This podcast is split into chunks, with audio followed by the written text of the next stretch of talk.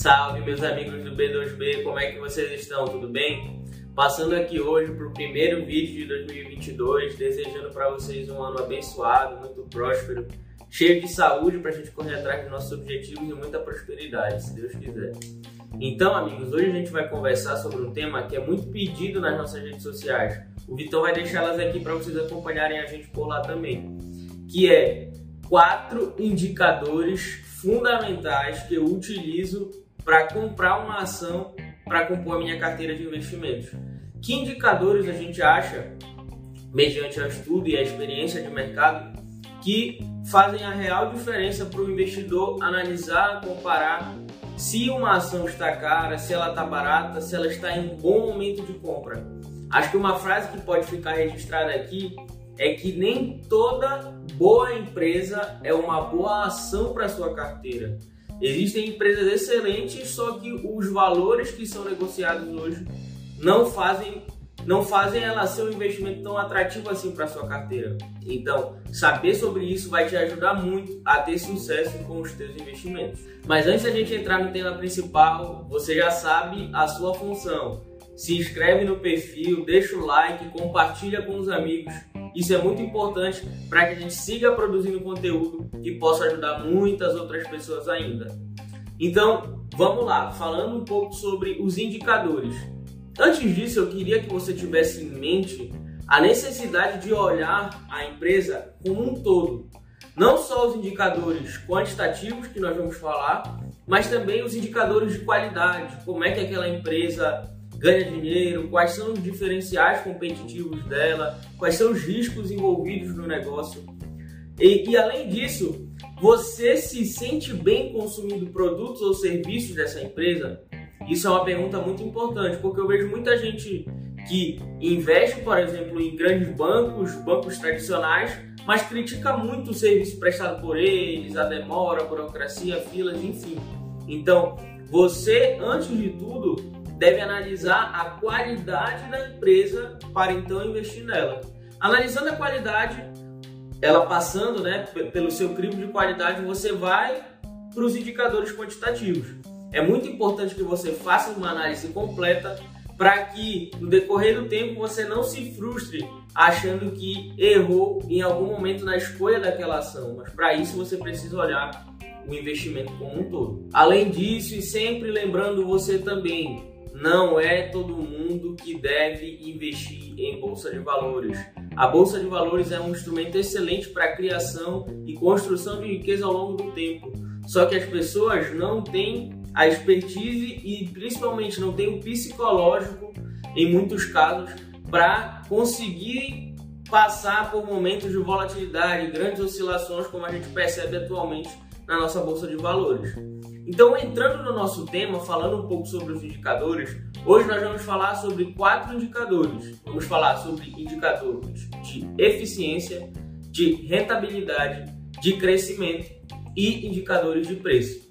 Eu espero que vocês gostem e não esqueçam de deixar o feedback aqui. Para nos ajudar nessa análise, a gente vai utilizar uma plataforma que é utilizada por inúmeros investidores para analisar ações, fundos imobiliários e também fundos de investimento que é o Status Invest, um site completo que você tem é, gratuito à sua disposição para utilizar para comparar ações, especialmente de mesmo setor, mas também, como eu falei, fundos de investimento e fundos imobiliários. O primeiro indicador que a gente vai abordar é o indicador de crescimento e o nome dele é Kager. Trazendo para o bom português, Kager quer dizer taxa de crescimento anual composta. Ele mostra a que ritmo, a que velocidade esse case, essa ação, ela vem crescendo a sua receita e também os seus lucros. Isso é muito importante porque mostra pra gente se essa empresa está conseguindo ano após ano crescer as suas margens, sua margem de lucro e especialmente se ela está conseguindo gerar, trazer mais receita para dentro. Bora analisar um case na prática aqui o Vitão aqui falou para eu pesquisar, para a gente analisar o Itaú, YouTube 4. Então aqui quando a gente olha para os indicadores de Itaú, a gente consegue perceber aqui, ó, indicadores de crescimento. O Kaker, como eu falei para vocês, ele, ele compõe, ele é composto por é, é, é, ele mostra pra gente, na verdade, o, o, ritmo de crescimento das receitas nos últimos cinco anos e também mostra o crescimento dos lucros. A gente percebe que nos últimos cinco anos, quando a gente pega ano após ano, o Itaú tem crescido as suas receitas a 6% ao ano. Em contrapartida, os seus lucros têm crescido a 2,52%. Bora comparar com uma empresa de mesmo setor lá. Vamos pegar um banco aqui, Banco do Brasil, que para muitos está bastante descontado na bolsa e a gente vai falar sobre o preço mais na frente. Olhando aqui para o Banco do Brasil, a gente consegue acompanhar uma retração de receita, ou seja, ele está tendo um decaimento da receita dele nos últimos cinco anos. Léo, mas o que, que explica isso? Bom, é uma série de fatores, mas a gente pode é, é, atrelar isso o simples fato do crescimento da proliferação de muitas fintechs, né? bancos digitais ganhando muita relevância e caindo no gosto do consumidor brasileiro. Hoje, hoje instituições como o Nubank, por exemplo, já estão em localidades que nem o Itaú chegou. Ela já está em todos os municípios do Brasil. Isso daí é um fato muito relevante. Então, esse processo é, essa, essa bancarização digital do brasileiro fez com que as, as, as, as, as grandes instituições, os bancos tradicionais, tivessem esse decaimento. A gente consegue perceber aqui pelo Banco do Brasil, que é um banco muito focado no fomento, no crescimento do, do agronegócio do Brasil, né? também muito focado ali no, no, no servidor público. Então, ele teve um decaimento ao longo do tempo. Olhar para o cake é olhar para o crescimento da empresa. Quanto que está sendo projetado o crescimento dela, tanto em termos de receita quanto em termos de lucro. Vamos olhar um case aqui de uma empresa que tem um crescimento mais acelerado, Banco Inter. Vamos olhar como é que está a taxa de crescimento anual do Banco Inter aqui. Olha só, ele tem crescido receita nos últimos 5 anos a 14,14% ao ano e os lucros a 10,2%. Isso mostra para gente muito, de uma forma muito clara que o banco ainda não é tão lucrativo, mas ele vem crescendo essa taxa, essa lucratividade ao longo dos anos. Um ponto muito importante que você deve se atentar é comparar essa taxa de crescimento, essa taxa de lucro, principalmente, né, o crescimento do lucro, com a nossa taxa Selic, porque vai mostrar para gente se a empresa está conseguindo crescer os lucros dela acima do, do que a, a, o investimento livre de risco está pagando para a gente. E é isso que está acontecendo com o Banco Inter, por exemplo. E vai explicar pontos e fatores que nós vamos olhar mais à frente do porquê, por exemplo, ele está sendo é, é, negociado a um preço-lucro de 403. O que quer dizer, eu vou explicar um pouquinho mais à frente, que o Banco Inter, se ele mantivesse a lucratividade de hoje, demoraria 403 anos para você rever aquilo que você alocou né, na forma de proventos. Então, esses são alguns pontos que a gente utiliza para fazer a nossa análise. O segundo indicador que é muito importante para eu selecionar uma ação para saber se ela é realmente válida para compor a minha carteira de investimentos é a margem líquida. A margem líquida é um indicador de eficiência, mostra quanto daquilo que entra na empresa, daquilo que ela fatura, ela consegue reter na forma de lucro. Então, é um percentual que mostra pra gente a cada real que entra na empresa quanto de dinheiro vai ficar com ela. Bora pegar aqui o Banco Inter, por exemplo, que a gente já tá olhando para ele. Ó, o Banco Inter, ele tem uma margem líquida muito baixa. É, o, o, ideal é que essa margem líquida fique aí na casa de dois dígitos pelo menos. Isso quer dizer aqui pra gente que a cada um real que entra no Banco Inter, ele consegue reter de receita 3, 3 centavos só. É, pouco mais de 3 centavos. Agora, bora pegar, voltando para comparar com o Itaú. Quando a gente olha para o Itaú, um banco muito mais consolidado, muito mais sólido, essa margem líquida, o que ele consegue reter de, de, de o que dá da receita, né, do que entra na empresa, vira lucro, olha só, 14,91%. É muito, muito mais alto do que o, o Banco Inter, que é uma empresa de, de, de franco crescimento. Então, o, tudo depende da estratégia do case e de como você quer se posicionar, de como a sua estratégia está montada. Porque, por exemplo, o Banco Inter não retém isso na forma de lucro porque muito do que entra na empresa é reinvestido para que ela continue crescendo a um ritmo muito acelerado. A gente pode pegar outra empresa do mercado financeiro aqui, que é a B3. A B3 é considerada por muitos como uma empresa extremamente lucrativa. E ela realmente é. Olha só a margem líquida da B3. A B3 simplesmente consegue reter quase metade de tudo que entra de receita. Então, a cada real que entra na empresa, ela consegue reter quase 46 centavos, o que é uma margem líquida muito interessante e pode ser um dos pontos muito importantes para que uma empresa componha a sua carteira de investimentos.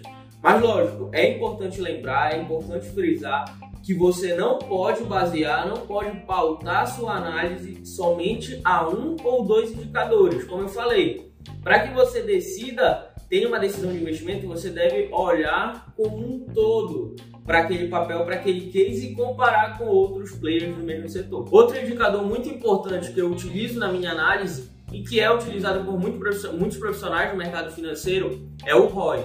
O ROI é um indicador de rentabilidade e ele mostra quanto que a empresa consegue gerar de rentabilidade sobre o patrimônio que está dentro de casa. Ou seja, quanto que a empresa consegue gerar de lucro sem se endividar, sem captar recursos de terceiros, só com o que está dentro. É um conceito de mercado que o ROI ele precisa estar acima de dois dígitos. Isso mostra para gente que a empresa consegue ser bastante rentável e, por consequência, ter uma saúde financeira bastante interessante. A gente pega aqui, por exemplo, novamente o case de B3, a gente consegue perceber que ela tem um ROI de 20,92%. Isso mostra pra gente que ela consegue ser extremamente rentável só com o patrimônio que está dentro da companhia. Isso é muito importante, porque mostra que a empresa tem uma saúde financeira muito forte e não precisa se alavancar para continuar crescendo. Além disso, olha só, olha só a B3 aqui. ROI alto, acima de dois dígitos, passando o crivo. Margem líquida acima de dois dígitos, margem líquida altíssima.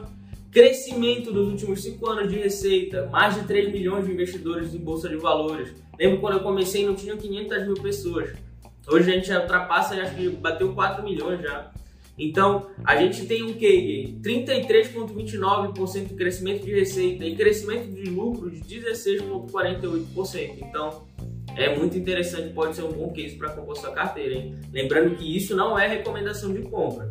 E para finalizar, nós vamos falar sobre os indicadores de preço, que são muito relevantes e podem mostrar para você coisas que é, eu confesso que me surpreendi quando eu aprendi. Mas bora olhar aqui na prática. Quando eu pego um indicador como o preço-lucro, só fazendo um parênteses, é muito interessante a utilização do status invest porque ele é muito didático. Quando você passa o mouse aqui na, na, na, na interrogação, ele já vai te mostrando o que, que é cada indicador, o que, que representa. Sobre o preço-lucro, ele fala, dá uma ideia de quanto o mercado está disposto a pagar pelos lucros atuais da empresa. Então, o que, que o preço-lucro quer dizer na prática para gente? Quer dizer quanto que o mercado está pagando pelo lucro atual da empresa ou pelo lucro que ela vai gerar ao longo dos anos. Então, assim, é, é, a gente consegue ver, por exemplo, a gente consegue ver, por exemplo, na B3, é, um indicador importante desse PL, o que, que ele mostra para gente? Que nos lucros atuais, nos lucros de hoje, a, a empresa demoraria em torno de 18 anos para nos pagar na forma de proventos né? Que seria quando a gente teria o retorno se ela mantivesse os lucros. Só que o que é importante a gente observar? De novo, a gente nunca olha um indicador isolado do outro. Quando, gente, quando eu pego o Keiger aqui para comparar, o, o, lucro da companhia tem crescido muito, tem crescido acima de dois dígitos ano contra ano. Então, se justifica um PL mais alto desse. Por quê? Porque o lucro tende a crescer e ela vai conseguir te gerar mais proventos ao longo do tempo. Então, de novo, o que, que o PL mostra para gente? Quanto que o mercado está pagando pelos lucros atuais da empresa. Outro indicador muito interessante, preço sobre valor patrimonial. Preço sobre valor patrimonial. Mostra quanto o mercado está precificando acima ou abaixo do que a empresa vale em valor de patrimônio. Quando eu olho aqui, por exemplo, para para B3, eu consigo perceber que o mercado ele está pagando quase quatro vezes o que ela vale em valor de patrimônio. Mas meu, que sentido faz isso? Por que, que o mercado está pagando muito acima do que a empresa, do que a companhia realmente vale? Isso acontece justamente porque o mercado acredita que ao longo dos anos ela vai continuar crescendo, gerando receita e gerando lucro. Então, por isso tá, o mercado está disposto a pagar a mais para ter essa empresa na, na sua carteira. Né? Geralmente, os fundos institucionais investem em empresas como essa que têm um crescimento muito relevante e que tem solidez, né? uma margem líquida muito forte também. Quando a gente pega para comparar, por exemplo, aí, o Banco do Brasil,